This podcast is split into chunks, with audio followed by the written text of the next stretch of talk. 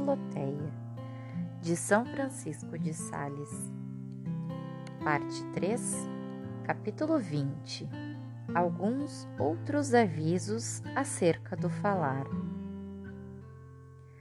Seja sincera tua linguagem, agradável, natural e fiel. Guarda-te de dobrez, artifícios e toda sorte de simulações. Porque, embora não seja prudente dizer sempre a verdade, entretanto é sempre ilícito faltar à verdade. Acostuma-te a nunca mentir, nem de propósito, nem por desculpa, nem de outra forma qualquer, lembrando-te que Deus é o Deus da verdade. E se alguma mentira te escapar por descuido, e a podes reparar por uma explicação ou de algum outro modo, faze-o prontamente. Uma escusa verdadeira tem muito maior graça e eficácia para justificar que uma mentira meditada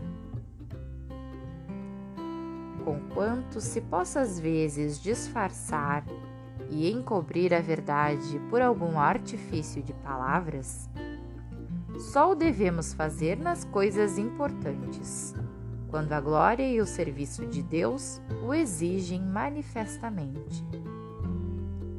Fora disso, são estes artifícios muito perigosos, tanto assim que a Sagrada Escritura diz que o Espírito Santo não habita num espírito dissimulado e duplo.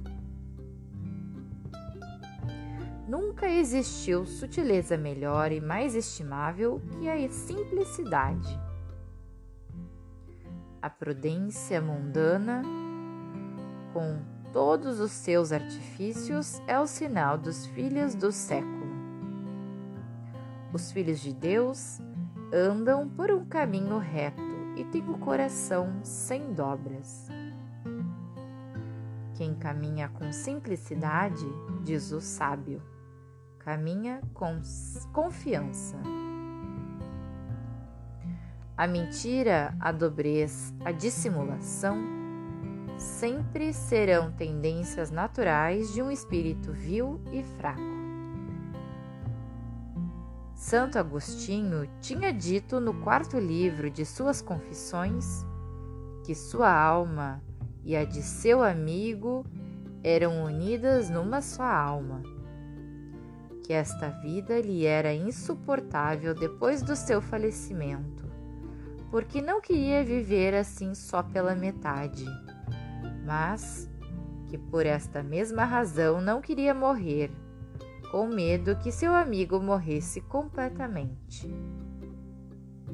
Mais tarde, estas palavras lhe pareceram demasiado afetadas e artificiosas, e no seu livro das retratações ele censurou, chamando-as de inépcia. Isaí Filoteia, que delicadeza desta alma santa e bela! quanto à afetação nas palavras. A fidelidade, sinceridade e naturalidade da linguagem é certamente um lindo ornato da vida cristã. Disse e o farei, protestava Davi. Guardarei os meus caminhos para não pecar com minha língua. Põe, Senhor, guardas a minha boca e aos meus lábios uma porta que os feche. Aconselhava o rei São Luís nunca contradizer a ninguém, senão em caso de pecado ou de algum grave dano, para evitar contendas. E quando for necessário contradizer aos outros,